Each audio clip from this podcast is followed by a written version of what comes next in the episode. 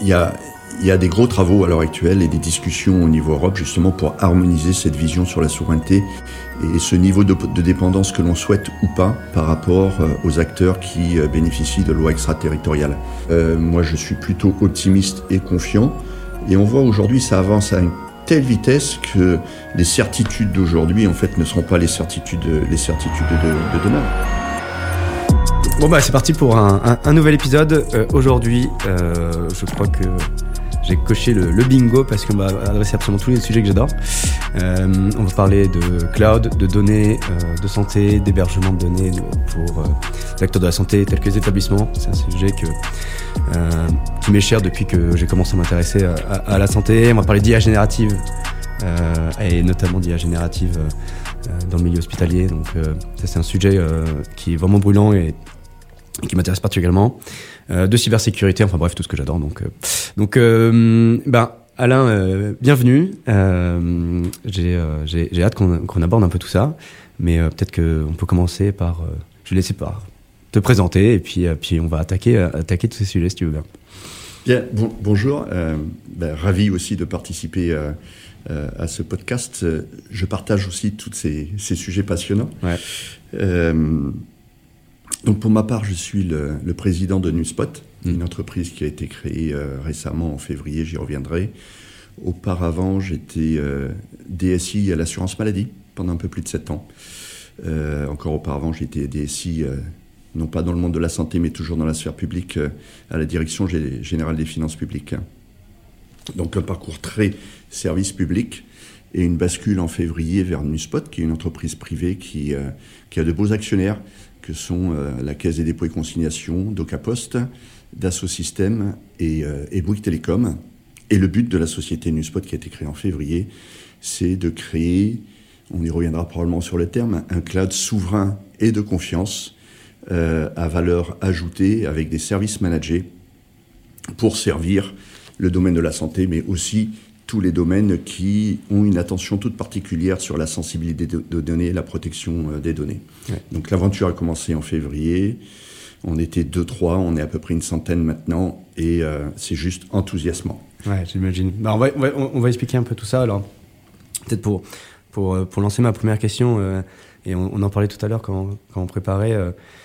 moi, c'est un sujet qui, qui, me touche particulièrement à cœur parce que je t'avais expliqué, j'avais j'avais euh, essayé de faire une première aventure entrepreneuriale euh, dans le milieu hospitalier. J'avais monté une boîte. On cherchait à, prédire des erreurs de prescription à, l'hôpital, des écarts à la pratique. Et euh, alors, sortie d'école, donc moi j'étais, je connaissais rien encore complètement. avec beaucoup d'humilité, je connaissais, connaissais pas grand chose, mais moi j'avais une expérience plutôt voilà data science et de euh, web et je me suis dit ben, avec ces compétences là je vais aller à l'hôpital. On va euh, il y a des besoins de euh, d'utiliser de l'IA des, technologies à l'hôpital pour aider les pratiques au quotidien les pharmaciens qui, qui essaient de détecter ben, de valider les, prescriptions. Et en fait le premier problème auquel on s'est heurté c'est ben, ces fameuses données. Donc pour expliquer rapidement pourquoi on en avait besoin, c'est l'idée c'est on prend toutes les données qu'il y a euh, sur les patients à l'hôpital, donc tout ce qui est rentré dans le système d'information. Euh, on a entraîné un algorithme qui prédit euh, ce, patient, cette prescription, est-ce qu'il y a un risque ou pas qui est une erreur. et du coup, on fait remonter les patients qui ont le plus haut risque d'erreur, et puis comme ça, le pharmacien peut les regarder et prioriser son travail. Sur le papier, ça marchait très bien. mais dès qu'on a voulu passer en production, on s'est heurté un problème ben, d'infrastructure. Euh, en fait, pour faire ça, on a besoin de machines, on a besoin de GPU, de cartes graphiques qui font des, peuvent faire beaucoup de calculs en parallèle. Euh, et euh, du coup, bah, on a demandé à, la DSI de l'hôpital est-ce qu'on peut avoir cette machine Et la réponse était c'est compliqué. c'est compliqué et finalement, ça a pris plus de six mois à l'avoir. Donc, voilà. Donc ça, c'était en 2018. Euh, et ça illustre un petit peu euh, la, difficulté, enfin le paradoxe qu'il y a entre. Euh, en fait, on, sent qu'on a besoin de nouveaux outils à l'hôpital, et notamment l'IA qui, on fait beaucoup parler d'elle en ce moment, pourrait être une solution à certains problèmes. Et pour autant, on a l'impression que les infrastructures ne sont pas là et que l'hôpital, ben, on, voilà, on a ces délais, on n'a pas les, machines pour faire tourner tout ça. donc, est-ce que tu pourrais expliquer un peu ce paradoxe? Et, et d'où ça vient déjà? Oui. Alors déjà, bravo si dès 2018, tu pensais à ces sujets-là, parce qu'aujourd'hui, ça devient presque banal avec euh, tout le monde connaît l'IA, l'IA générative. En 2018, je pense que c'était un peu moins le cas. Euh, euh, et, donc, c'est un sujet important. Et la santé, on a besoin. Alors, ce paradoxe, j'allais dire, est, plus, est, plutôt simple, entre guillemets, mais malheureusement, il faut le constater. C'est qu'on parle là de données de santé et des données extrêmement sensibles. et, et, je pense que les DSI des hôpitaux sont particulièrement attentifs à la protection de ces données-là. Et, euh, et, donc, euh, parfois, rechigne à aller dans le cloud pour des problèmes de confiance que l'on peut y accorder. Et donc, euh, faute de trouver des offres de confiance pour pouvoir y aller, garde ça chez eux. Mais malheureusement, en fait, les DSI ben, ont des moyens limités comme un peu partout. Et c'est probablement difficile pour eux de pouvoir monter cela Surtout si c'est des configurations atypiques, parce qu'en 2018, ce que tu demandais n'était peut-être pas totalement classique par rapport à ce que délivrait la DSI locale. Euh, et donc, ça fait partie des difficultés qu'il peut y avoir. Parce que c'est vrai qu'en comparaison, euh, moi j'avais déjà fait d'autres projets, euh, on allait sur des services de cloud, alors bon, on les connaît, hein, WS, GCP, les, les, grands classiques, OVH en, France, mais c'est vrai que c'est je vais sur un site, je me connecte, je, m'inscris, je clique sur un bouton et j'ai ma machine et puis je peux commencer à travailler. Donc il y avait cette dichotomie quoi entre d'un côté, je l'ai en un, jour, de l'autre côté, j'ai en six mois. Donc, euh, Exactement, mais je pense que euh, tout cela est lié en fait au niveau de confiance que l'on peut faire quand on va, euh, quand on va, dans, quand on va dans le cloud. Et c'est, j'allais dire, c'est la raison d'être de, de Nuspot qui est de d'apporter cette confiance-là. On y reviendra probablement avec les hautes qualifications SecNum Cloud et autres, mm, mm. avec des services managés pour justement apporter cette flexibilité et cette agilité qu'on est en droit d'attendre dans le cloud. Et donc, les, les DSI euh, ont besoin d'un haut niveau de confiance et de cette flexibilité et de cette agilité. En, en 2018, bah, ça n'existait pas à ce point-là. Euh, et donc, euh, je pense que ça posait les pires difficultés ça allait à l'encontre du, progrès que l'on est en droit d'attendre et que l'on espère un peu partout. Et, alors, avant de, d'enchaîner un peu sur, sur ces sujets de, de, de de cadre, toi, dans ton expérience aussi devant ton puisque tu étais DSI, tu gérais énormément de données santé extrêmement sensibles. Euh, comment, euh, oui, est-ce que pourquoi finalement, alors je ne sais pas d'ailleurs, est-ce que les données de l'assurance maladie aujourd'hui sont dans le cloud ou pas euh, Et, et est-ce que c'est similaire finalement comme, comme raisonnement Et finalement, pourquoi ne pas décider d'aller dans le cloud il y, a, y, a, y, a, quelques années tu vois? Comment, tu, comment tu, tu en tant que DSI, tu as, as raisonné à ce moment-là? Ah. un peu. euh, question désagréable. Non, pardon. Je... non, Désolé, je commence avec les sujets qui fâchent. non, mais c'est important parce que euh, on en, y a, je trouve que c'est assez opaque. Tu vois, on essaie de, euh, moi, quand j'ai commencé, j'ai essayé de comprendre.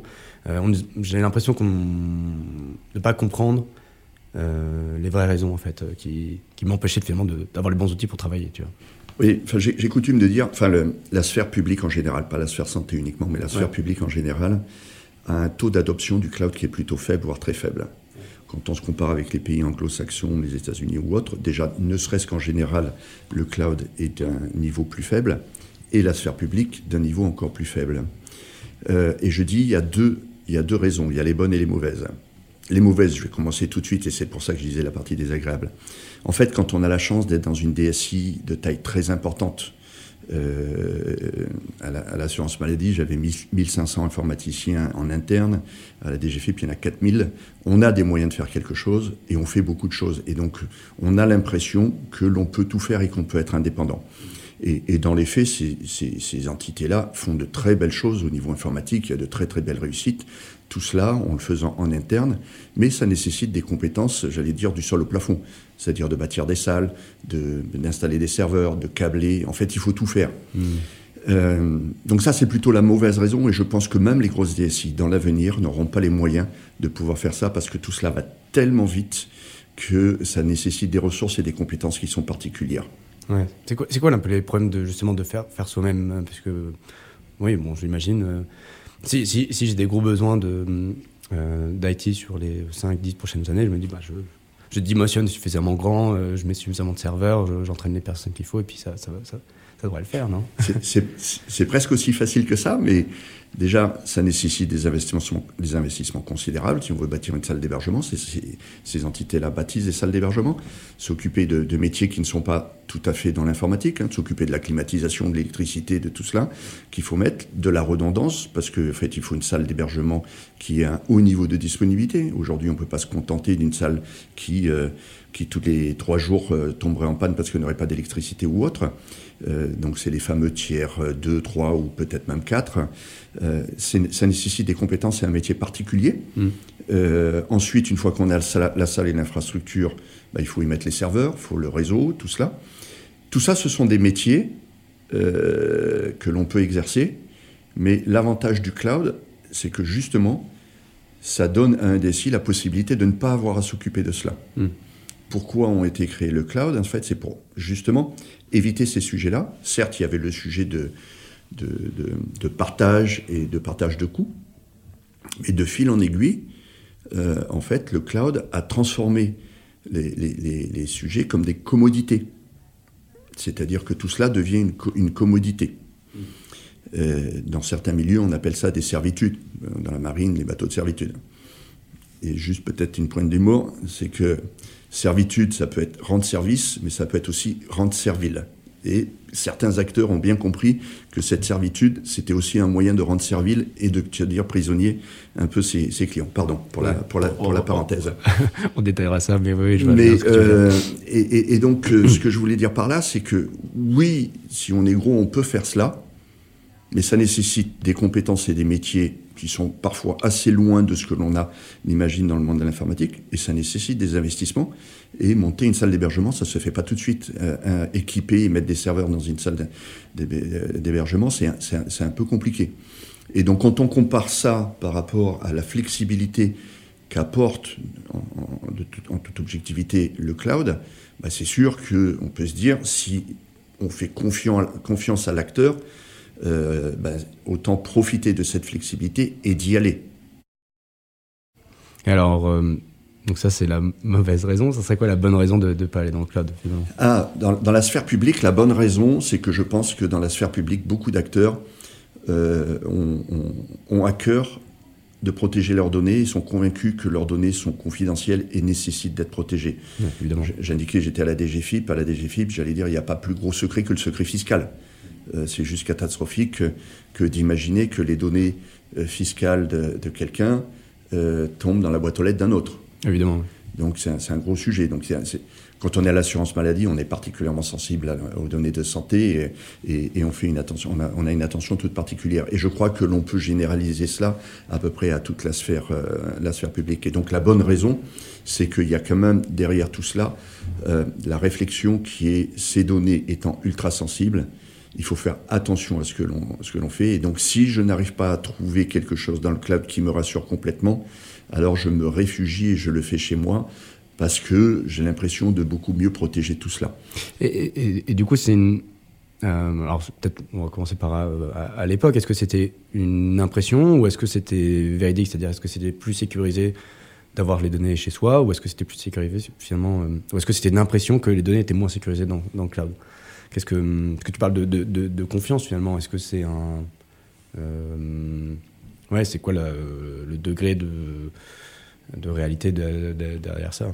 Bah, dans, les faits, je, je, pense que l'on peut dire que ces entités qui hébergent des données qui sont particulièrement sensibles les ont plutôt bien protégées au fil des années. Euh, donc euh, elles arrivent à faire des choses. Euh, et, assurer un, bon niveau de confiance et de sécurité de, leur, de, de leurs données. Euh, le niveau de confiance que l'on peut avoir dans le cloud augmente de plus en plus, notamment grâce à l'ENSI qui a édicté euh, la doctrine, le, référentiel SecNum Cloud, justement pour apporter ce niveau de confiance.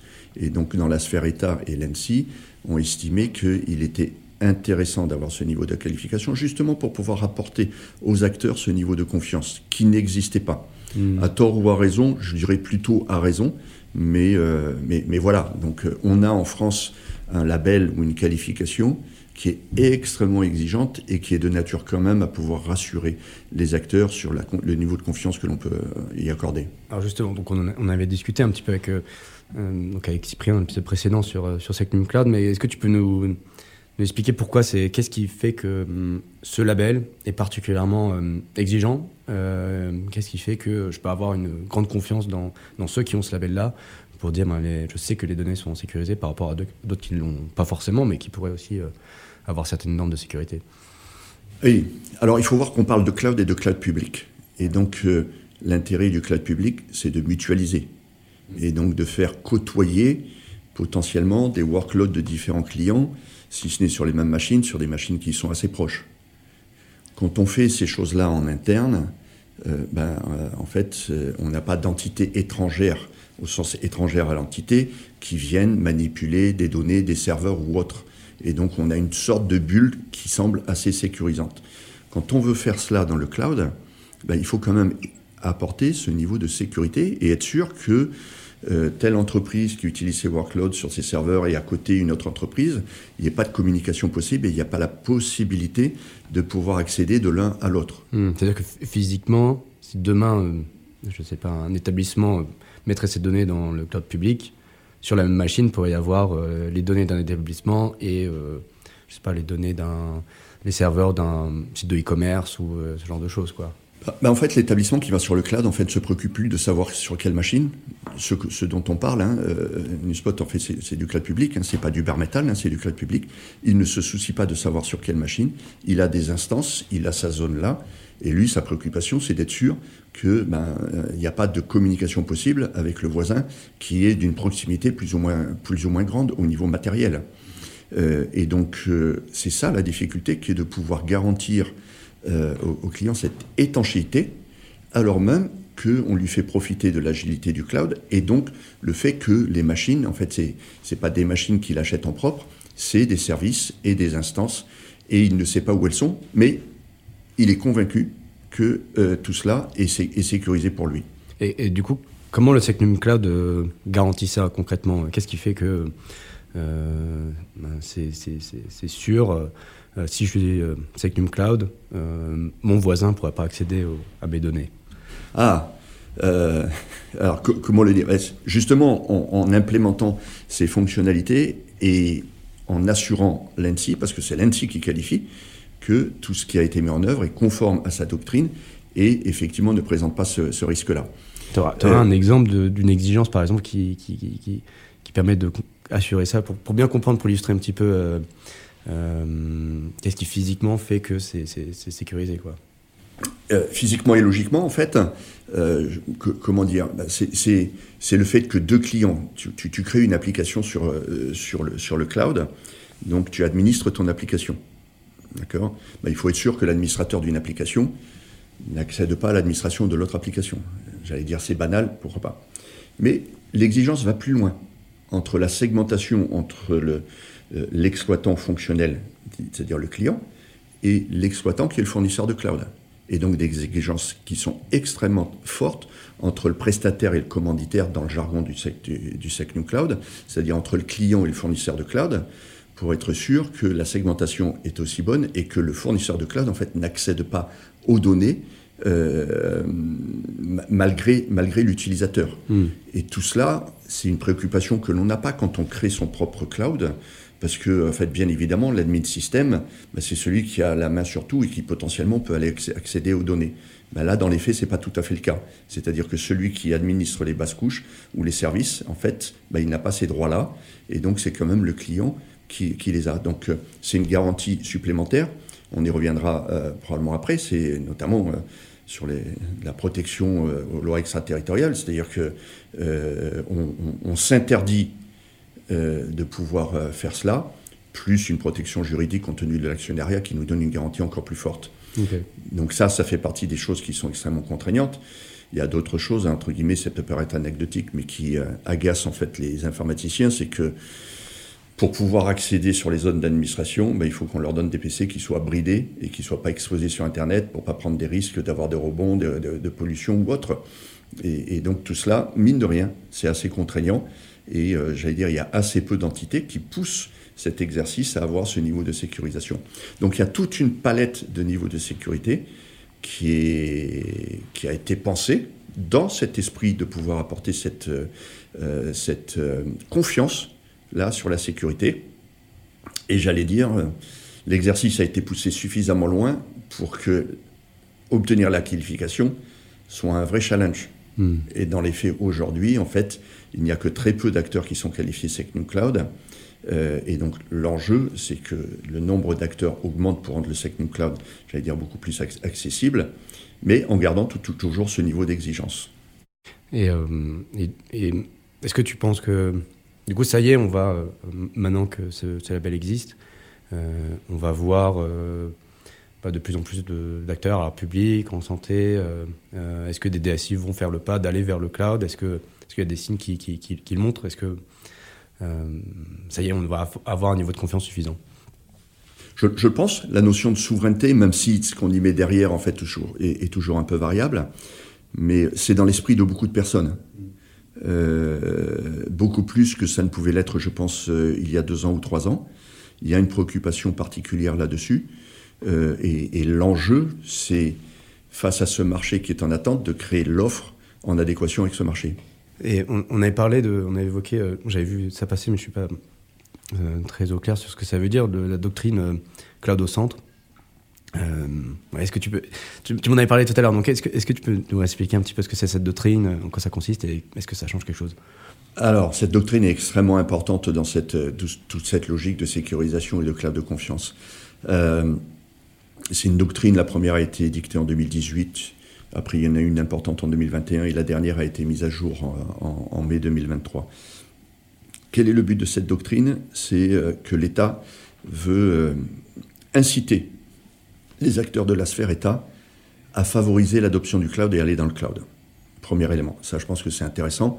Ça répond euh, à ce que je disais tout à l'heure, au constat que l'on peut faire qu'il y a du retard dans ce monde-là euh, euh, et, je pense que c'est bon de pouvoir bénéficier du cloud, de toute cette flexibilité et autres.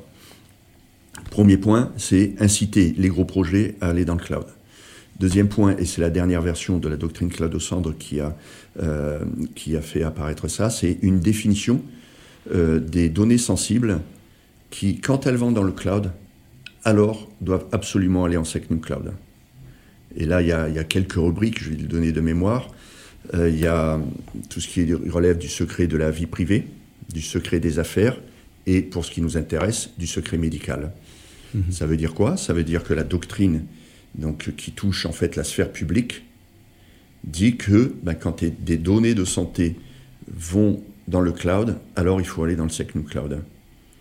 Et donc c'est bien, je pense, la, le, constat que l'on peut faire, c'est la, qualité qui est accordée par la sphère État à ce label SecNum Cloud et aussi l'importance que l'on peut euh, donner à la protection des données qui mérite d'avoir euh, euh, un hébergement qui a subi des épreuves longues pour obtenir cette qualification, mais qui en contrepartie apporte ce niveau de confiance. Hmm. Et bah, ça me fait beaucoup penser au projet du S-Data Hub, on l'avait évoqué. Euh, euh, je crois que tu as, un avis là-dessus, peut-être pour, expliquer l'idée telle que je la comprends, c'est les données de santé, donc d'une part sont très confidentielles, mais aussi ont de la valeur pour faire de la recherche, trouver, bah, accélérer la, découverte de nouveaux traitements, comprendre les tendances d'épidémiologie. On l'a bien vu peut-être avec aussi évidemment la crise du Covid, l'intérêt que ça pouvait avoir. Euh, donc d'un côté un grand intérêt, euh, de l'autre euh, comme des polémiques sur le choix de, l'hébergeur, il me c'était Microsoft Azure. est-ce que, est-ce dans, ce contexte-là, cette fameuse doctrine aurait changé quelque chose? Est-ce que demain, un autre projet comme le S-Data Hub sort, est-ce que tout le monde va sur euh, forcément du Cloud? Est-ce que voilà, est-ce que moi, c'est, quoi un peu ton avis sur, sur ce projet du SDATA Alors, euh, c'est un, un, très beau sujet. Euh, Hub, en fait, va avoir pas mal de données. Euh, c'est la cible pour permettre justement de faire de la recherche et, et, pouvoir utiliser les données qui sont très très nombreuses, qui viennent du SNDS, qui est la plus grande base de données de, données de santé en Europe et au monde, je connais assez bien, puisque c'est la CNAM qui l'a. Donc l'enjeu du Health Data Hub, c'est de pouvoir mener des projets en récupérant les données du SNDS, plus les données que fournissent les porteurs de projets, pour les combiner et pour pouvoir, grâce à l'analyse de data et de l'IA, en fait, en tirer des enseignements, parce que les données sont là et, probablement assez peu exploitées. Pour préciser, euh, euh, c'est quelles données qu'il y a dans le SNDS pour qu'on ait tous bien ça? Ah, Dans le SNDS, en fait, c'est toutes les données de consommation euh, médicale en France. C'est-à-dire que tu vas voir un médecin, tu te fais rembourser. Le fait que tu aies consulté un médecin, il figure.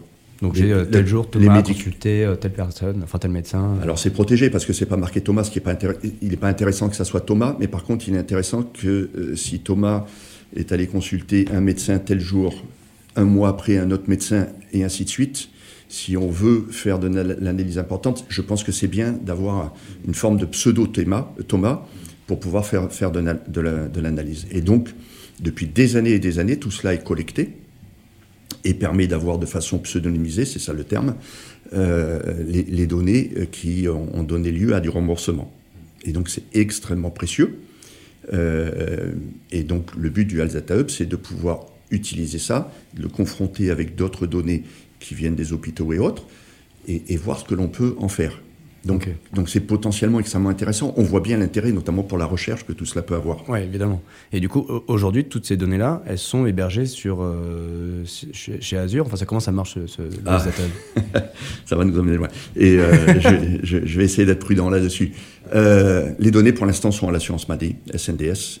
Et justement, il y a euh, j'allais dire, un peu, de, un peu de bataille ou de discussion quant à savoir si l'ensemble de ces données peuvent aller, euh, euh, aller sur le HDH. Pour l'instant, ce n'est pas le cas.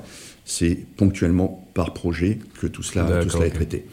Et donc, c'est ce qui crée pas mal d'agacement pour les, j'allais dire, les, les, chercheurs, parce que tout cela met du temps ou autre pour récupérer les données. donc, on n'y est pas. Mais de l'autre côté de la, de la face. Qu'est-ce qui a créé la difficulté? C'est le choix euh, de l'hébergeur qui a, qui, a, qui a été trouvé, et donc, euh, qui a été choisi, pardon. Et, donc le sujet, en fait, euh, est maintenant assez ancien. Il y a eu une polémique que l'on sait, c'était pendant le Covid, c'était en, 2000, en 2020. Des annonces qui avaient été faites sur le fait que le Elzata Hub allait sortir de Azure pour aller sur des, des clouds souverains. Tout cela tarde un peu. Euh, et euh, j'allais dire, il y a un peu de discussion sur les raisons de ça. Et, en fait, il y a deux mondes qui, s'affrontent, je dirais. Il y, a, ceux qui considèrent que ce qui est le plus important, c'est de bénéficier de toutes les richesses fonctionnelles du cloud, parce que c'est ça qui est important et c'est ce qui permet d'aller vite. Et il y a ceux qui disent, attention, n'oublions pas les sujets de sécurité, de protection juridique qu'il peut y avoir. Donc il y a deux visions qui s'affrontent à un moment donné, il va falloir, euh, euh, j'allais dire, bien statuer là-dessus. Bien évidemment, moi j'ai mon avis personnel, je suis plutôt sur le, deuxième point. Pourquoi je suis plutôt sur le deuxième point? C'est-à-dire que, euh, pour plusieurs raisons, parce que... Justement, tu parles de, de, souveraineté, toi comment tu définis? Parce que c'est, je pense que c'est, de ça dont il s'agit, c'est est-ce qu'on est sur un cloud, on considère que c'est souverain ou pas? Et est-ce que tu peux expliquer un petit peu toi ta vision de la souveraineté et c'est quoi les enjeux qu'il y a derrière? Ça va être passionnant. je, sais, j'avais dit que c'était un bingo, il y a, vraiment, il y a, tous les sujets. Il y a, beaucoup de sujets. Et, la souveraineté, c'est un débat, euh, j'allais dire, passionné. Passionnant, mais aussi passionné, peut-être parfois à tort. J'allais dire, il y a les extrémistes de la souveraineté qui disent, bah, de toute façon, euh, jamais vous ne construisez les puces, les serveurs et autres, arrêtez de nous parler de souveraineté parce que de toute façon, vous n'êtes pas souverain. Hmm. Au sens, donc, complètement euh, indépendant de tout. Oui. en fait, ce que je mets derrière souveraineté, enfin, il y a deux choses un instant, je vais m'élever au-dessus de ma condition euh, et je vais aller dire il y a la souveraineté parce que ça appartient à l'État. Aujourd'hui, constater que plus de 70% du cloud en Europe est euh, euh, détenu, je vais le dire comme ça, par, des GAFAM qui relèvent d'un même pays, je pense que c'est un problème de souveraineté.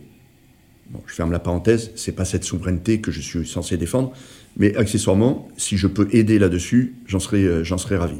C'est-à-dire, c'est un, c'est un, un, problème parce que c'est un problème de protection des données. Est-ce que c'est un problème plutôt euh, économique? C'est un problème euh, euh, politique? Pourquoi finalement Parce que on, le sent, ok, c'est les GAFAM, on sait que c'est des, des, acteurs américains, mais concrètement, Alors tu parlais aussi des, des lois extraterritoriales, je pense que ça, ça, en fait partie, mais concrètement, c'est quoi les, risques? On avait un peu abordé un, avec, avec Cyprien, mais trouve que c'est important de, de, de, l'expliquer parce que c'est vrai que c'est des concepts qu'on évoque, mais le vrai risque derrière, je trouve qu'il n'est pas forcément toujours très clair. Ah, euh, le risque, c'est d'avoir un niveau de dépendance. En fait, derrière la souveraineté, c'est quel niveau de dépendance on accepte et, euh, ou pas.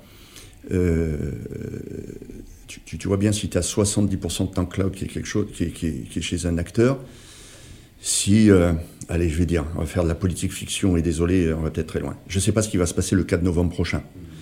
Euh, 4 novembre prochain, c'est les élections aux États-Unis. J'en sais rien. si, si je ne sais pas si je devrais le dire comme ça, si on tombe sur un président qui... qui euh, on l'a tous en tête, mais oui. Qui, euh, qui a des... Euh, j'allais dire des... qui n'est pas contrôlable ou qui n'est pas raisonnable, ben, Il pourrait nous imposer certaines choses. Bah, pire. S'il dit, bah, finalement, les GAFAM, vous n'avez plus le droit de rendre le service à tel endroit, bah, il y a quand même pas mal de choses qui s'arrêtent. Ouais, c'est un sacré pouvoir ça peut être un sacré pouvoir. Donc, je, veux bien qu'on me, me, dise, bah, non, de toute façon, il est en train de dérailler, il est, il est en train d'imaginer un cas qui, qui, qui, ne se présente pas. J'en sais rien. Est-ce qu'il faut. Mais, en tout cas, c'est un risque qui est dans la tête des politiques. C'est enfin, quelque chose qui. C'est un risque qui, existe, quoi, qu'on a dans la tête. Oui, exactement. En fait, c'est après l'autonomie que l'on veut garder. Il paraît. Pardon, je, je vais changer complètement de sujet. Il y a une légende qui dit qu'au moment de la guerre d'Irak, je ne sais pas si tu te souviens, euh, la France n'avait pas décidé de suivre immédiatement euh, les, États-Unis, et je crois que c'était le Premier ministre d'alors, Dominique de Villepin, où il était peut-être euh, aux Affaires étrangères, je ne sais pas, qui avait fait un, discours à, l'ONU en disant ben non, on ne va pas y aller. Il y a une légende qui dit que dans la foulée, les, les câbles de catapultage des avions du porte-avions en fait n'étaient plus disponibles. Je ne sais pas si c'est vrai, je veux bien imaginer que c'est ça. Ce que je veux dire par là, c'est que, voilà, si. mais pardon, je, m'égare de ce qui est euh, juste le sujet, le sujet c'est que c'est que on ne sait pas ce qui va se passer demain, et si alors on se retrouve contraint compte tenu des dépendances que l'on a, c'est un petit sujet. Hmm. Mais ça, c'est la souveraineté État, Europe ou autre. Euh, après, il y a un, autre élément qui est, de mon point de vue, important, euh, et c'est un peu mon expérience de DSI qui dit ça, c'est que quand on dépend d'acteurs puissants, parfois il est un peu trop conscient du fait qu'il est puissant. Et on peut être soumis à une stratégie commerciale qui devient détestable. Donc ça, c'est un niveau de dépendance aussi qui peut être, qui peut, qui peut être gênant. Du, jour au lendemain, augmenter les prix. Euh. Et, exactement, je l'ai connu dans le monde des licences, c'était pas le cloud, mais c'est... Auparavant, on achetait des licences, elles étaient perpétuelles, après on achetait du support. Si on ne s'entendait pas avec l'éditeur, on pouvait continuer à utiliser le produit. Tu sais maintenant que les licences, c'est presque plus perpétuel, c'est subscription. Donc quand arrive l'échéance, c'est soit tu t'es mis d'accord avec l'éditeur, soit tu t'es pas mis d'accord. Et si tu t'es pas mis d'accord, qu'est-ce qui se passe? C'est ton service s'arrête. Et donc dans les faits, tu es obligé de te mettre d'accord aux conditions qu'il a, a connues. Petite anecdote, euh, et je ne citerai pas l'éditeur en question, euh, dans une autre vie euh, qui est très lointaine maintenant, on utilisait des logiciels à subscription, on avait des contraintes budgétaires, on fait 60% de réduction de notre taux d'utilisation, d'accord? In fine, ça s'est traduit par plus 5% sur le coût annuel. Ah oui. voilà. Donc quand on a ce niveau de dépendance-là, ben, il faut l'assumer dans la durée. Ça n'est pas facile. Et donc, euh, donc oui, je pense que c'est, c'est un sujet que euh, d'avoir ce, très haut niveau de, dépendance euh, dans le cloud. Ok. ok. Et du coup, comment aujourd'hui, peut-être on peut l'illustrer un petit peu avec ce, que ce que tu montes à, chez Namspot. Comment tu réponds en fait à ces deux, sujets de souveraineté finalement? Oui, exactement. Donc, on était parti de qu'est-ce que, qu'est-ce que la, la, souveraineté. Donc, je ne suis mm. pas un extrémiste de la, de, la, souveraineté parce que, bien évidemment, on ne construit pas tout. Mm. Mais en fait, la question, c'est de savoir quel niveau de dépendance on accepte. Mm. D'accord? Euh, Et donc, côté Nuspot, on s'appuie sur Outscale, qui est une filiale d'Assosystem. J'allais dire, j'ai la chance en fait d'avoir déjà un fournisseur de, un fournisseur de cloud.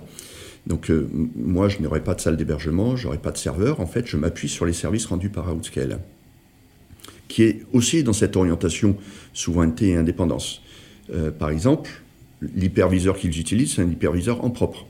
qu'ils ont développé en propre à partir de libre. C'est-à-dire un hyperviseur, tu peux expliquer C'est la machine qui permet d'automatiser, enfin, c'est le service qui permet d'automatiser la, la, fourniture de services pour le client. D'accord C'est l'automate de. de, de pas, pas à toi-même des, machines euh, Exactement. Exactement. Pourquoi je dis ça Là aussi, pareil, c'est pour faire un, un, comparatif avec un éditeur du moment qui fait ça, qui est extrêmement répandu, qui a été racheté par un autre acteur. Ça a fait pas mal de débats. Allez, je vais les citer. Il y a VMware et Broadcom. Euh, et, et, à l'occasion de ce rachat, bah, la politique commerciale de ce, de ce, nouvel, euh, ce nouveau propriétaire inquiète lourdement, lourdement les DSI. Oui, puisque tout le monde, tout le monde utilise les services de VMware. Hein, Exactement. Beaucoup utilisent les services de VMware. Qui fournissent que ça soit des Que ça soit des fournisseurs de que ça soit des fournisseurs de cloud ou même des entreprises à, titre personnel sur leur propre euh, sur leur propre SI. Donc voilà, ça c'est un niveau de dépendance qui est fort. Euh, c'est une, dépendance commerciale. C'est un rachat de mémoire, je crois que c'est 69 milliards. Une entreprise qui devait faire 13 euh, milliards de chiffre d'affaires, peut-être 2 ou 3 milliards à l'année. Bah, voilà, il va, pour rentabiliser 69 milliards, il va falloir il va falloir faire quelque chose sur les prix, je pense. Ouais, et du coup, un impact sur le prix de, de, VMware, ça va avoir un impact sur les prix de tous les autres services qui sont conçus. Exactement. Donc ça, c'est le niveau de dépendance. Donc euh, euh, Outscale, euh, j'allais dire, a été plutôt audacieux, mais finalement judicieux là-dessus. Et nous, côté NewSpot, ce que l'on construit, tous les services managés, on s'appuie, je ne vais pas dire exclusivement parce qu'il ne faut pas être, j'allais dire, jusqu'au boutiste, mais pour l'instant, c'est sur des logiciels libres. Donc ce que l'on bâtit, c'est sur des logiciels libres. Donc c'est une meilleure garantie quant à la dépendance que l'on peut avoir vis-à-vis de ces acteurs. C'est-à-dire qu'il n'y a pas de donc il a pas de prix sur les logiciels libres évidemment. Donc euh, ah. Euh, ah. si il y en a. non mais oui c'est une erreur que de dire libre c'est gratuit. Ah. Libre ça coûte. Libre ça coûte. Mais ça coûte pour l'entretien que tu veux pouvoir avoir ou mettre sur le produit, mais tu as la liberté de l'utiliser comme tu souhaites. D'accord? Donc c'est donc c'est important. T'as pas cette dépendance, faut être une dépendance beaucoup moins forte. Exactement. C'est-à-dire qu'à la limite, euh, si ton mainteneur du, ou la communauté te convient pas, tu peux t'accéder au code et euh, c'est toi qui continues à le modifier et, et, et, à le et à le maintenir. T'es pas dans la situation où on dit bah non, ça s'arrête, vous pouvez plus l'utiliser, vous n'avez pas les clés qui vont bien. Et, donc de ce point de vue-là, euh, de, mon point de vue, hein, en fait, les logiciels libres, c'est probablement le meilleur gage de souveraineté que l'on peut avoir sur le numérique. Et alors, je, fais un, parallèle avec euh, ce qu'on avait évoqué aussi avec euh, Cyprien qui disait un des. Il y, a, plusieurs acteurs qui, se placent sur, sur l'hébergement souverain et ce qu'il qui disait, c'est que en fait, toutes les technologies pour, de cloud, elles ont été ont commencé à la développer, enfin les GAFAM ont commencé à la développer dans les années 2000, 2005, euh, et on a investi des milliards chaque année euh, pour construire cette technologie-là. Euh, et grosso modo, ben, en fait, si on, nous on est arrivé trop tard, et du coup, investir là-dedans, c'est, on, ne rattrapera jamais ce retard. Donc, est-ce que selon toi c'est vrai, ou est-ce que justement les, les technologies libres bah, sont, sont, aussi au niveau. tu vois, est-ce que finalement on en est où de cet écart? Est-ce qu'il est ah. véridique? Je, le prendrai un peu différent. J'allais dire, je ne suis pas défaitiste sur ce sujet-là. Euh, et, je dirais, c'est pas parce qu'on a pris du retard qu'il faut accélérer le retard et augmenter le niveau de dépendance, de mon point de vue. Donc, euh, après, je ne me fais pas d'illusions. Bien évidemment que euh, aller concurrencer ces GAFAM-là sur la, la plénitude de leurs fonctionnalités et de leurs services, ça n'a pas de sens. Je pourrais le prétendre et dès que je dis ça, je discrédite euh, bien évidemment, parce que ça, n'est pas possible. Est-ce que parce que l'on ne sait pas faire à ce niveau-là, il faut rien faire et se résigner à dire que la bataille est perdue et pas rentrer, monter à bord du cloud? Ben Moi, je suis convaincu du contraire. Euh, toujours pour des sujets de, des sujets de dépendance.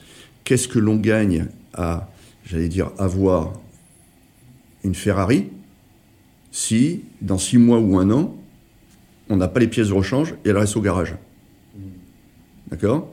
Et est-ce que c'est grave d'être, euh, à défaut d'avoir la, Ferrari, de commencer par une Clio et de monter en gamme au fur et à mesure où on bâtit des, on bâtit des choses? Donc voilà, moi je suis d'une philosophie qui est totalement différente. Je comprends l'argument qui consiste à dire euh, vous avez raté le train, allez jouer ailleurs parce que de toute façon jamais vous n'arriverez à concurrencer. Mais au bout du bout, bah, les deux mondes existent. Je ne suis pas en train de dire qu'il faut supprimer les GAFAM. Euh, il peut y avoir des données qui n'ont pas j'allais dire, de, de, raison d'être protégés particulièrement et qui peuvent bénéficier de ces services-là. Mais je dis attention, quand les données deviennent sensibles, là, il faut regarder les, il faut regarder les dépendances et, où est-ce qu'on est qu'on met les pieds. Et entre privilégier uniquement la fonctionnalité au détriment de la sécurité ou ne privilégier que la sécurité avec une fonctionnalité faible, il y a un juste milieu euh, à, trouver. Donc c'est ce, ce juste milieu qu'on essaie de combler, euh, de combler avec NewSpot. Mais sortons du débat, et d'ailleurs c'est celui que l'on a euh, avec le HDH, qui est dites-nous que vous êtes au niveau des GAFAM, avec votre niveau de sécurité, et alors on ira avec vous. Mais on sait que quand on dit ça, en fait, c'est, ça sert à rien de poser la question, ça n'est pas possible. Et donc il faut consentir, ou pas, à dire que les données méritent une protection particulière, et dire, ben voilà ce que l'on peut faire. Et l'État, avec euh, le Ségur, a dépensé énormément d'argent. Pourquoi, euh, par exemple, on ne pourrait pas aussi dire, ben, on se contente de cela, et on bâtit des offres qui vont être adaptées hmm. Oui, finalement, euh, euh, et avec la client, on peut déjà aller très loin. Enfin, exactement, exactement. Donc, euh, donc oui, je suis d'accord. L'ambition, c'est pas d'aller euh, concurrencer et terrasser les GAFAM du jour au lendemain. Ça n'a pas de sens. C'est pas. Mais l'ambition, c'est justement de partir des offres sur un socle qui est bien sécurisé et de l'enrichir au gré des besoins des clients. Oui. Mais c'est vrai que pour illustrer, la, première fois que j'avais ouvert donc la, console AWS, hein, quand, quand, on crée un compte, qu'on a, on voit, il y a 150 services qui ont tous des noms différents. Je, en fait, je ne sais même pas lesquels utiliser, c'est tellement complexe. Et au final, on utilise 3-4 et, euh, et ça couvre à peu près tous les besoins. Enfin, moi, mon expérience personnelle aujourd'hui, c'est ça qu'on fait. Donc, euh, finalement, l'idée, c'est de choisir les 3-4 bons services à développer peut-être en premier. Euh, enfin, si, j'ai bien compris. Hein. Oui, oui, exactement. Ça, c'est la règle des 80-20, quoi, hein, tout simplement. Et puis. Et puis je pourrais ajouter, il y a la, sécurité juridique. on l'a un peu évoqué, les lois extraterritoriales. Euh, c'est assez étonnant, euh, l'Europe n'est pas complètement alignée là-dessus, c'est assez étonnant de constater que les GAFAM, dans d'autres pays d'Europe, prétendent eux-mêmes fournir une offre souveraine, sous prétexte qu'elle serait installée en France. Ouais, tu peux en France. Oui, ben, je crois qu'il n'y a pas très longtemps, AWS a sorti une, ou Oracle ont sorti une offre euh, dite souveraine en Allemagne ou en Italie, je ne sais plus dans quel pays, sous prétexte que en fait, les data centers sont, sont, sont, sont installés là. qu'est-ce qui fait justement alors euh, euh, Je pense alors c'est peut-être assez évident, mais qu'est-ce qui fait que finalement, si je suis chez AWS mais hébergé en France, je ne suis pas souverain? Peut-être peut une question évidente pour toi, mais euh, alors c'est quand même un argument qui est effectivement que, qui est souvent cité. Je, les données elles sont, en France, elles sortent pas, elles sont, des serveurs dans des machines, dans des locaux qui sont en France. Alors j'allais dire la meilleure démonstration, c'est que s'il y a des offres comme Bleu Essence, donc en vrai contact, soit avec Azure, avec Google, eux-mêmes estiment que, que, les offres de ces GAFAM installées en France n'y suffit pas. Il faut lui donner une garantie supplémentaire, effacer du paysage de la société les GAFAM pour apporter cette garantie. Donc euh, on a des acteurs, et c'est là que je voulais dire, en Europe qui, dans certains pays, défendent qu'ils peuvent être souverains, et, en France, je crois que c'est pas, il n'y a pas que la France, il y a aussi peut-être un peu l'Allemagne. Euh, euh, il y a des acteurs qui, en contact avec ces mêmes GAFAM, disent ah ben non, attention, il y a un risque, et je vais venir sur qui a le risque. Et pour se prémunir du risque, je crée une société qui va rendre le service, mais en effaçant du capital le plus possible ces acteurs. Ouais, c'est vrai que ça, ça, ça, ça montre qu'il y, y, a effectivement un problème. Mais du coup, c'est quoi, quoi Exactement, ça veut dire qu'il y, y, a des acteurs proches des GAFAM, en contact avec les GAFAM, qui considèrent qu'il y a un problème à les utiliser directement. Pour répondre à ta question, c'était pour moi la meilleure démonstration, c'est que les, plus grands sachants, les plus grands sachants disent euh, de, de, ces GAFAM disent qu'il y a quelque chose à faire. Mais c'est quoi le vrai risque du coup? Et alors le vrai risque, effectivement, c'est le risque juridique et, des fameuses lois euh, extraterritoriales. Euh, qui permettent, on y reviendra peut-être un petit peu plus et j'essaierai de ne pas rentrer trop dans la technique, qui permettent en fait aux services de renseignement américains, et il y en a beaucoup, de pouvoir accéder largement aux données pour les entreprises qui sont de droit américain. Euh, donc tout le monde a entendu parler du Cloud Act, euh, mais finalement, c'est plus une autre loi qui est, gênante, c'est ce qu'on appelle le FISA. Ça doit être Foreign Intelligence Surveillance euh, Act. En fait, ça autorise tous les services de renseignement de façon plus ou moins encadrée, c'est là le débat, euh, à pouvoir accéder facilement aux données et les réclamer à des entreprises de droit américaines, où que soient les données. Je dis bien où que soient les données, que ce soit en France ou ailleurs, ça permet de pouvoir y accéder. Pourquoi ça pose problème selon moi? Cette, ce, FISA, en fait, devait être euh, renouvelé décembre 2023. Il, avait une échéance, en fait, il avait une juridique décembre 2023. Les acteurs, enfin, le Congrès américain n'a pas réussi à se mettre euh, d'accord. Et je reviendrai pourquoi il n'a pas réussi à se mettre d'accord. Donc pour l'instant, il y a une prolongation de, de 4 mois jusqu'au mois d'avril. Pourquoi ils n'ont pas réussi à se mettre d'accord? Parce qu'il y en a qui veulent durcir cela et donner encore plus de pouvoir aux services de renseignement. Et il y en a qui disent, attention, cette loi, si elle est mal appliquée, elle est anticonstitutionnelle au sens de constitution des États-Unis. Et euh, en fait, il y a le quatrième amendement de la Constitution aux États-Unis qui protège ce qu'on appelle les US personnes, c'est-à-dire les Américains ou les personnes qui vivent aux États-Unis. Et qu'est-ce que ça veut dire? C'est-à-dire que l'application du FISA, si elle touche des données des US personnes, est anticonstitutionnelle aux États-Unis. C'est-à-dire si il y a des données d'Américains, par exemple, en France, enfin hébergées sur, euh, sur des serveurs en France, euh, ça voudrait dire que des agences de renseignement pourraient y accéder alors que c'est c'est euh, ah, Non, j'ai un tout petit peu de mal à comprendre. C'est pas tout à fait ça. C'est-à-dire que s'il y a des données qui sont rendues accessibles par une entreprise de droit américaine, alors les services de renseignement peuvent contraindre cette entreprise à accéder les données. Hmm. Et en plus, interdire à cette entreprise de prévenir que les données ont été accédées, accessoirement. Donc, on prend une entreprise de droit américaine, soumise au droit américain, et doit euh, en fait s'exécuter vis-à-vis des demandes des, services de renseignement. Mmh. D'accord? Donc là, c'est ce que ça autorise. Et ce que je dis, c'est que si les données accédées concernent des Américains ou des personnes qui vivent aux États-Unis, alors ces services de renseignement sont en infraction par rapport au quatrième amendement de la Constitution. Bien évidemment, donc il y a des discussions aux États-Unis, personne ne se préoccupe quant à savoir si les données accédées appartiennent à des Européens qui ne sont pas de droit américain. Donc ça ne préoccupe personne. Et donc en fait, il y a une distorsion du droit euh, et, de la façon de voir les différents individus. Euh, et la protection n'est pas la même entre une US personne et un, Européen. Et donc je pense qu'il y a un problème de fond. D'ailleurs, euh, l'activiste Schrem, qui a donné lieu à Schrem 1 et Schrem 2, qui a contesté en fait les équivalences auprès de la Cour européenne de justice, prétend, dit-il, que de toute façon les droits sont incompatibles, ce qui fait qu'en fait ça ne pourra pas matcher. Et donc, au, fond du fond, il y a ce débat qui est euh, le risque, juridique. Donc c'est ce, risque juridique qui fait que les GAFAM sont obligés de, enfin, ne peuvent pas prétendre à une, offre souveraine si on est, s'ils sont hébergés en France. Exactement, c'est-à-dire que la dernière version du SecNum Cloud, la version 3.2, a introduit, au-delà de toute la technique dont on, qu'on évoquait tout à l'heure, qui est extrêmement contraignante, a introduit des limites sur euh, la structure capitalistique de la société et une société qui est détenue à plus de 24% par des entreprises non européennes, par définition, ne peut pas prétendre au SecNum Cloud. Parce que sinon, il y aura un risque que ces lois, s'appliquent, très clair. Exactement. Euh, alors, je, voulais, alors je, change un peu de sujet parce que je voulais absolument euh, l'évoquer. Euh, je, reprends deux choses. Hein. Si je prends mon, exemple hein, de, de mon premier projet où on faisait de l'IA à l'hôpital, on avait des forts besoins de GPU.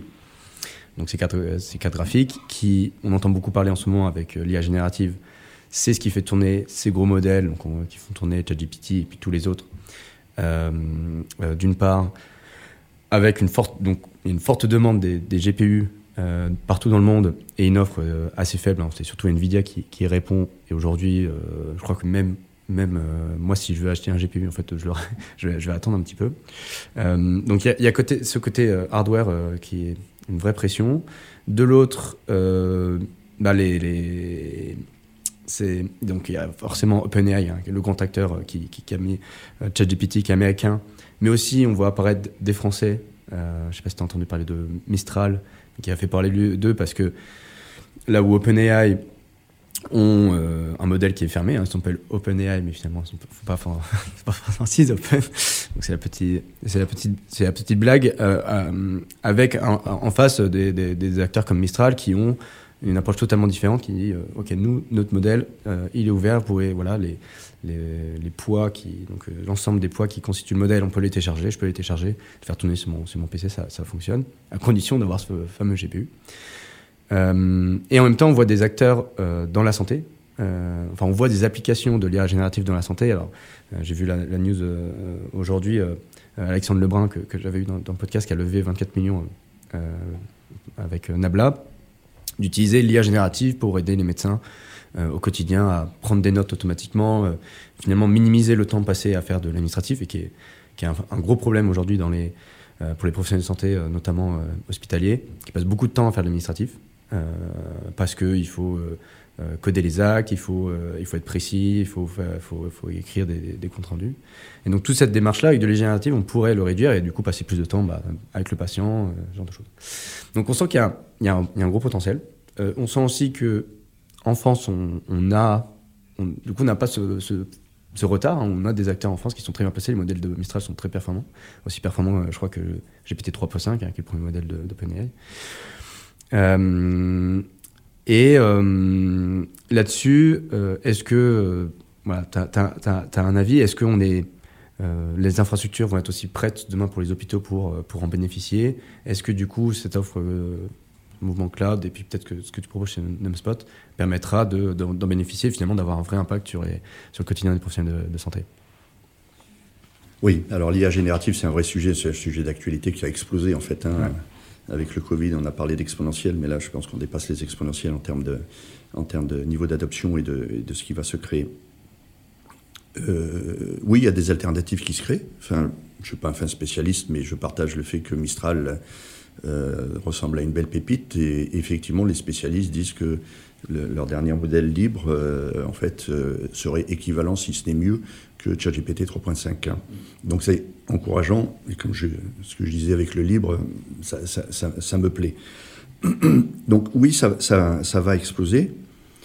Il y a des cas d'usage qui sont énormes, celui que tu décrivais. Il y a un, cas d'usage qui a été annoncé par Docapos, avec qui on est associé, euh, justement pour bénéficier de cette IA générative. Le cas d'usage est simple, hein, entre guillemets c'est euh, un patient qui a un lourd dossier, je vais le dire comme ça, qui a un parcours euh, de santé assez important, qui va voir un professionnel de santé. Et pour aider la préparation du, rendez-vous avec le professionnel de santé, l'idée c'est de prendre le dossier médical, de nourrir l'IA là-dessus pour en sortir un résumé les informations importantes pour préparer au mieux le rendez-vous. Donc ça, ça fait partie d'un cas d'usage qui est en train de développer DocaPost avec Open Value et, et, euh, et, Alea, on voit bien que là, les données que l'on met, enfin, il n'y a rien de plus sensible, hein. c'est les mhm. pathologies directes des, euh, du, patient. Et donc tout cela euh, va être hébergé sur NewSpot. Il y a une attention toute particulière à ces données de santé. Quand on va discuter avec une IA générative, on va lui donner des informations. Et donc, s'il y a bien des choses à protéger, c'est celle-ci. Et donc, nous, on se positionne bien évidemment là-dessus. On bénéficie de GPU, je reviendrai sur la pénurie des GPU, hein, mais on bénéficie de GPU de Outscale, qui accessoirement sont qualifiés Cloud, donc présentent ce niveau de confiance euh, supplémentaire pour pouvoir développer, euh, développer ce modèle et pouvoir donc bénéficier de ces avancées technologiques, de toutes ces fonctionnalités et faciliter la vie, de, la, vie des, professionnels de santé. Mais encore une fois, on touche les professionnels de santé, on touche la santé. Attention aux données. Euh, je pense qu'il ne, enfin, de mon point de vue, il ne me paraît pas raisonnable de dire qu'on va mettre ces données-là sur ChatGPT. C'est, enfin, compte tenu de tout ce qu'on s'est dit, on s'est dit jusqu'alors et, que, et, de mes convictions. GPU, oui, il y a une pénurie, mais euh, j'allais dire, euh, elle touche à peu près tout le monde. Euh, à titre individuel, acheter des GPU, je pense que c'est super compliqué. Ça l'est aussi pour les fournisseurs de cloud. Donc il y en a, euh, il y en a, mais euh, voilà, il va falloir peut-être sur certains sujets euh, patienter, mais pour l'instant on, en a et on peut en mettre à disposition. Et, justement sur ce sujet de GPU, donc l'acteur principal c'est Nvidia, c'est aussi un acteur américain. Est-ce qu'il y a ce vrai risque aussi de, souveraineté? Est-ce que c'est un sujet qui est, qui est adressé aujourd'hui dans les politiques françaises, européennes? Est-ce que ou est-ce que selon toi c'est pas c'est pas vraiment un, un risque? Ah. Et ce qui pourrait dire, très concrètement, Nvidia pourrait dire, bah, en fait, euh, on, arrête de servir les, acteurs français, euh, on privilégie les acteurs américains. oui, oui, je suis, je suis entièrement d'accord, mais encore une fois, c'est le niveau de dépendance que l'on a. le jour où on se fâche, quand est-ce que l'aventure s'arrête? Ce que je disais tout à l'heure, si on a un logiciel en mode subscription, le jour où on se fâche, l'aventure s'arrête tout de suite. si on a un, éditeur ou un fournisseur de cloud qui dit j'ai décidé d'arrêter, l'aventure s'arrête tout de suite. Nvidia, s'il dit ça, il s'arrête, ben, les puces, il les a déjà vendues. Donc on peut continuer à les utiliser. Certes, l'avenir n'est pas, pas complètement rose, mais ça ne s'arrête pas immédiatement et ça laisse peut-être le temps d'essayer de se reconfigurer. C'est là où je dis, attention, il ne faut pas être extrémiste sur la souveraineté. Il faut savoir quelles sont les dépendances et quel est le niveau de risque de dépendance que l'on prend. Pour moi, prendre un risque de dépendance qui fait que l'aventure s'arrête tout de suite, c'est un peu rédhibitoire. Euh, j'aimerais bien qu'il y ait des puces GPU françaises, et auquel cas, mais il n'y en a pas, dont acte. Et donc, euh, il faut être aussi un peu pragmatique. Et euh, voilà, un fournisseur de cloud qui a des puces GPU NVIDIA, bah, il les utilisera tant qu'elles fonctionneront. Quoi.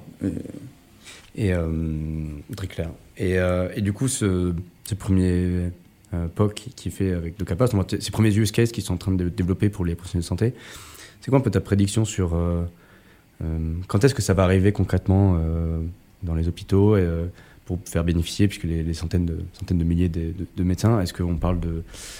Parce qu'on voit la, vitesse à laquelle va... Parce que c'est essentiellement un sujet de vitesse. ChatGPT est, arrivé, en fait, euh, je crois que c'était en un mois, il y a eu 100 millions d'utilisateurs, euh, un truc incroyable.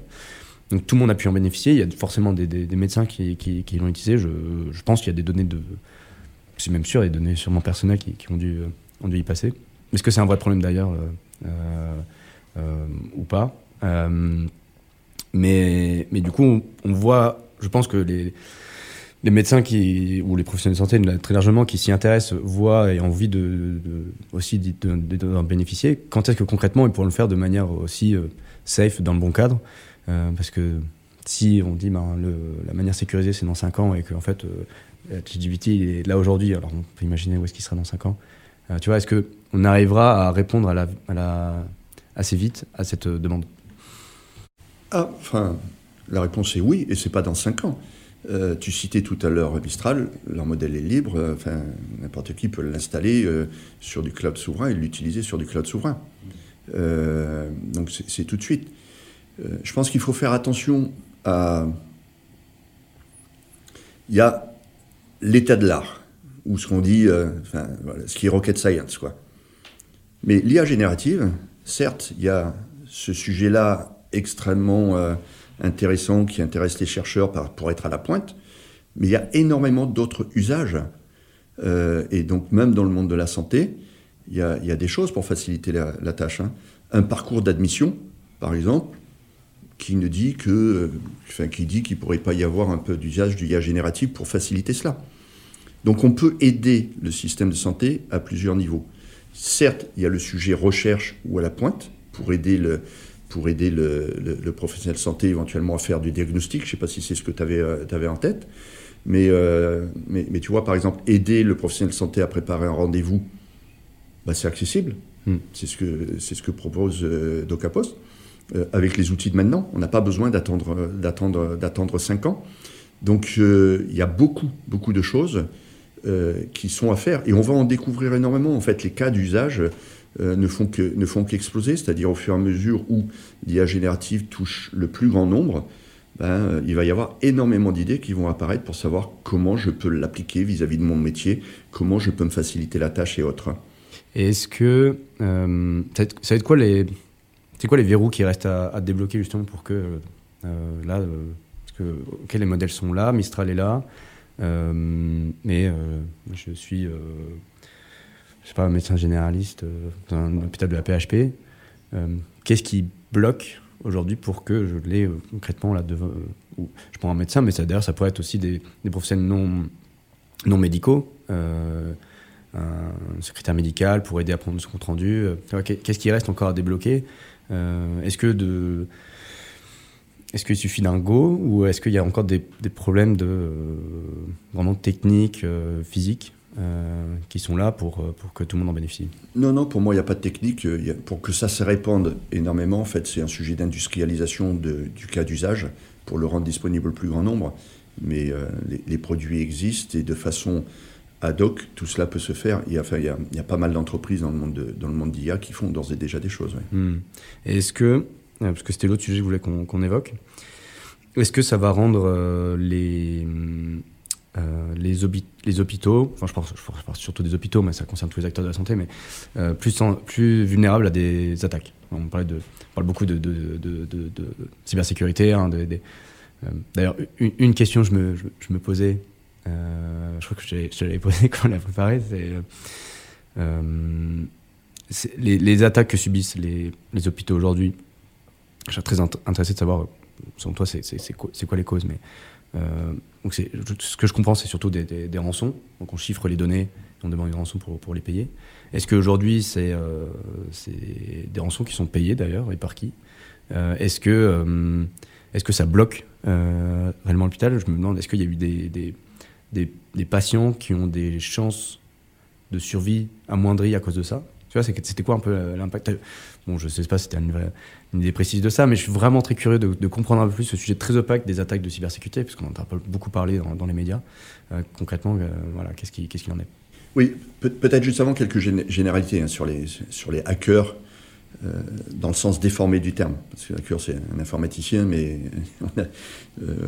en français, le hacker, c'est, ça a été d'abord le geek à capuche qui, qui voulait éprouver les, la protection d'un système d'information et dont le seul but était de l'éprouver et ensuite de- d'annoncer avec fierté qu'il avait pu contourner tout cela. Mais ça s'arrêtait là. Euh, Il n'y a pas forcément d'exploitation derrière. voilà, de- on n'y est plus, c'est fini ça. Peut-être qu'il y en a encore qui jouent à ça, mais en fait, c'est pas ça qui pose problème. Euh, au niveau cyber, il y a deux risques aujourd'hui euh, qui sont beaucoup plus importants. Il y a le risque étatique, bah, dont on, enfin, enfin voilà, on entend parler de temps en temps, mais forcément tout cela est secret. Euh, mais il y, y a ce risque-là, de, de- toute évidence. Et il y a le risque qui explose, c'est le risque, j'allais dire, mafia. En fait, c'est juste un business. C'est, euh, c'est, ça peut potentiellement apporter beaucoup d'argent aux malfrats. Et donc ça explose euh, cela. Et, pourquoi je dis cela? Bah, C'est que en fait, ces gens-là, ils vont chercher là où c'est facile et là où il y a de l'intérêt. Et donc le risque est lié au taux de convoitise des informations que l'on possède, ou est lié au niveau de dégâts que l'on peut potentiellement créer. Pourquoi? Parce que de toute façon, quand on est là, on a une pression phénoménale pour obtenir de l'argent. Tu parlais des rançons, on y, on y reviendra. Dans la sphère santé, ben, j'allais dire, le potentiel image ou dégâts à créer étant tellement énorme qu'en fait, ça attire euh, ces, ces- groupes-là pour les attaquer. Parce que s'ils arrivent à l'attaquer, ils imaginent avoir une bonne chance d'en retirer de l'argent. Ils ne font ça que pour du business. Il ne faut pas, faut, faut pas se leurrer. Les données de santé sont extrêmement précieuses. Euh, et puis, il y a l'aspect que tu évoques, c'est que si je- je condamne l'informatique d'un hôpital, alors qu'est-ce qui se passe pour les quelques cas qui se sont présentés? C'est déclenchement du plan blanc et euh, en fait les personnes qui ne sont plus soignées en local ou qui vont ailleurs. C'est-à-dire un plan blanc, tu peux. Un plan blanc, enfin je ne suis pas le fin spécialiste, mais en fait ça veut dire que la patientèle est, est détournée de cet hôpital pour aller dans un autre hôpital parce que cet hôpital-là ne, euh, ne, ne- ne peut plus rendre le service parce que son système d'information est, est bloqué. Mais plus grave encore, en fait, hein, tous les équipements sont informatiques. hein. Et donc, euh, s'ils ne fonctionnent pas, si l'IRM ne fonctionne pas, si le scanner ne fonctionne pas, si l'équipement radio ne fonctionne pas, tout cela est à base d'informatique, ben le service n'est pas rendu. Et, et du coup, dans ces cas-là, euh, qu'est-ce qui, se passe? Donc, si, si on a. euh, Et donc, pourquoi ils sont attaqués? Parce que le pouvoir de nuisance est grand s'ils arrivent à attaquer. Et donc, leur capacité à, à obte- à- à- à arriver à leur fin est énorme. Est-ce que les rançons sont payées? Ça, je ne sais, pas- je sais pas y répondre. La doctrine État est de dire que la sphère publique ne paye pas de rançon. Donc, euh, donc voilà, je ne sais pas en dire, dire beaucoup plus. Euh, donc voilà, ce sont des cibles privilégiées. Donc c'est pour ça qu'ils sont attaqués. Après, les systèmes d'information ou les DSI des hôpitaux bah, sont de ta taille, de, taille j'allais dire, euh, raisonnable. Est-ce que, compte tenu de ce que je disais tout à l'heure, ils ont la capacité ou tous les moyens ou toutes les ressources pour couvrir la sécurité du, sol au plafond c'est un peu compliqué. Et oui, je pense que le cloud est de nature à, les aider s'il est de confiance. Ce n'est pas la garantie absolue, hein, parce que tu sais, sur un, un, Cloud, tu crées une application, mais qui est grande ouverte et qui t'expose tes données. Tu as beau être sur du Secnum Cloud, les données, bah, c'est toi qui les as mises et qui les a exposées. La, personne qui développe l'application peut aussi faire des. Exactement, exactement. Il faut être, faut, être vigilant là-dessus. Le Secnum Cloud apporte la garantie sur le fait que bah, ce qui est managé par le fournisseur de cloud est en sécurité. Euh, et donc, euh, oui, je pense que le cloud de confiance est de nature à les aider pour justement faire en sorte qu'ils bénéficient de ce que j'appelais les commodités et non pas les servitudes, euh, pour se consacrer aux couches supérieures à valeur ajoutée métier pour le domaine de, le, domaine de santé. Parce qu'aujourd'hui, c'est quoi les... Est-ce que tu connais des causes de, qui ont des vulnérabilités qui ont permis justement d'attaquer les hôpitaux? Donc je comprends que c'est des cibles privilégiées parce que voilà, il y a un, y a un fort euh, intérêt économique hein, pour ces, acteurs malveillants, euh, plus que, que, d'autres. Euh, mais est-ce que. Comment, comment concrètement ils arrivent à, à, les, à les, pénétrer Est-ce que c'est. je sais pas, quelqu'un qui ouvre un email et il n'aurait pas dû. C'est quoi un peu la nature de ces attaques Souvent, ça part de cela, c'est-à-dire un, un, un, email qui, qui n'aurait pas été ouvert, qui combiné au fait que cette personne-là a des accès, d'où les fameux sujets que j'évoquais, hein, le poste de travail qui doit être protégé. Donc euh, le poste de travail, en fait, est infecté, a des accès au système d'information ou à des zones sensibles, et donc ce virus-là va se propager et aller toucher le système d'information. Et là, quand il est dans le système d'information, il se propage un peu partout. Souvent, ça, ça, ça commence comme ça.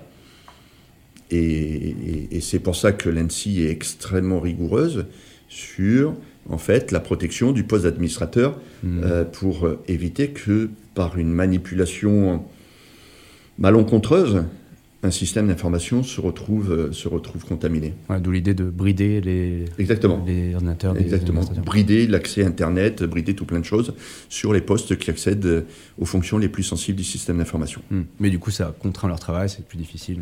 C'est l'éternel débat. C'est ce que évoqué tout à l'heure sur le HDH, c'est les débats entre les fonctionnalités et la sécurité. Ben, il y a un moment où en fait la sécurité, en fait, ça ne peut pas être euh, la, la variable d'ajustement il faut la considérer comme étant euh, juste un incontournable. Hmm. Euh, bon, on a évoqué beaucoup de, beaucoup de, de, sujets. Euh, est-ce que est-ce qu'il y a des choses que tu, tu d'ailleurs tu voulais évoquer qu'on n'a pas eu le temps Je pose la question parce que des fois c'est vrai que je, je, pose tellement de questions que des fois mes invités ont, on dit ah on n'a pas parlé de ça ça aurait été cool. Je, je sais pas est-ce qu'il y a un sujet que tu aurais voulu évoquer? Non juste à l'instant non on a on a parcouru beaucoup de choses et beaucoup de sujets passionnants et qui me passionnent. Je sais pas je sais pas si tu l'as vu ah, mais bah, oui je veux bien. et, euh, et moi et moi de, même. Euh, non mais est-ce que peut-être pour euh, pour commencer la conclusion donc Numspot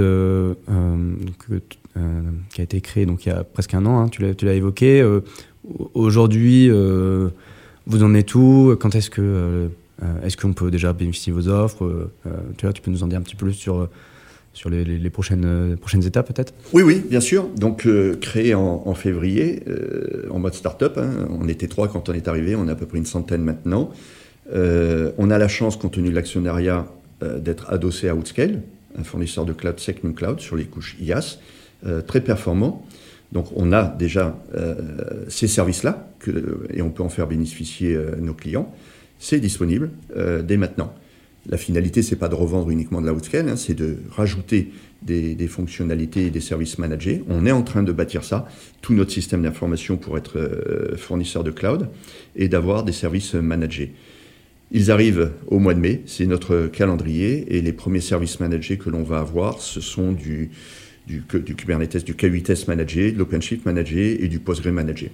D'accord. Qui permettra, donc ces services managés qui permettront d'aller. Euh, Exactement. C'est le début, le début de l'aventure sur les services managés. Euh, c'est les services qui sont les plus demandés quand on veut aller dans le cloud. On les a identifiés. C'est cela que l'on veut rendre euh, que l'on veut rendre en premier. du coup, si je reprends, bon, je, je, réillustre avec mon, exemple parce que c'était quand même ce qui me tenait à cœur quand j'avais commencé ma première boîte. je cherchais justement ces services-là qui, qui n'existaient pas. Est-ce que est-ce que ça veut dire que hum, cette startup, euh, si je la commençais aujourd'hui, je pourrais euh, développer une application avec de l'IA là, dès aujourd'hui, ou est-ce que ce serait plutôt mai et, combien de temps ça me prendrait Tu peux.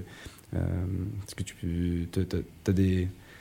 Concrètement, là, est-ce que je, suis développeur, j'ai un projet d'une application en santé avec de, l'IA, est-ce que je peux, t'appeler, je décroche mon téléphone et c'est parti la, réponse est oui. Après, ça dépend du service que tu veux. Euh, si tu veux, euh, j'allais dire, une IA qui est déjà façonnée, bah, il faut qu'on travaille déjà un, peu ensemble pour voir exactement ce que tu, ce que tu veux. Euh, et je pense que c'est facile. En fait, ça explose tellement. Mistral, avant juin, juin dernier, n'existait pas. On est en février. Ils ont d'ores et déjà créé un modèle qui est un équivalent de ChatGPT 3.5. Donc, euh, et je pense que ça ne valait qu'en s'accélérant. Donc, si, si ce que tu as en tête, c'est d'utiliser une IA et qu'on te la mette à disposition pour que tu crées des cas d'usage, ça va arriver très rapidement. Oui, je pense que ça va arriver très, très rapidement. Ok. Euh, donc, ça, c'est pour cette année. Des perspectives sur les 2, 3, 5 ans euh, Ça sera quoi un peu les, les prochains grands, grands chantiers que, que tu as envie d'adresser? Ah, dans, la poursuite des fonctionnalités, hein, j'ai dit donc euh, on est loin des fonctionnalités qui peuvent exister euh, chez les GAFAM. On commence, ben, on, va avoir une roadmap au gré des discussions qu'on peut avoir avec nos clients euh, pour enrichir et, mettre des services managés et servir le plus grand nombre. Et l'ambition que l'on a dans les années à venir, c'est on commence en France et d'aller en Europe. le domaine que l'on veut couvrir, c'est l'Europe. Euh, tu l'as bien compris, on est très orienté euh, sécurité juridique et en fait au niveau juridique, en France, c'est l'Europe. Et, donc euh, ce que l'on fait pour la France est de nature à servir toute l'Europe. Oui, d'ailleurs, on avait parlé un petit peu de l'Allemagne, hein, qui, était, qui a un peu cette même politique de souveraineté. c'est le cas, il y a des on a un peu évoqué avec, euh, avec Cyprien les différences entre la, France et l'Europe. Euh, on, en est, on, on est où? Est-ce qu'on est, les, premiers? Est-ce qu'il y en a qui vont suivre? Est-ce qu'il y a des différences? Euh, Est-ce que les lois sont différentes? Ou, plutôt il y a une tendance à, Bruxelles d'essayer d'harmoniser tout ça? Il y, a, des gros travaux à l'heure actuelle et des discussions au niveau Europe justement pour harmoniser cette vision sur la souveraineté et, ce niveau de dépendance que l'on souhaite ou pas euh, par rapport euh, aux acteurs qui euh, bénéficient de lois extraterritoriales. donc ça fait partie des discussions qui sont extrêmement importantes, que l'on que, l'on suit bien.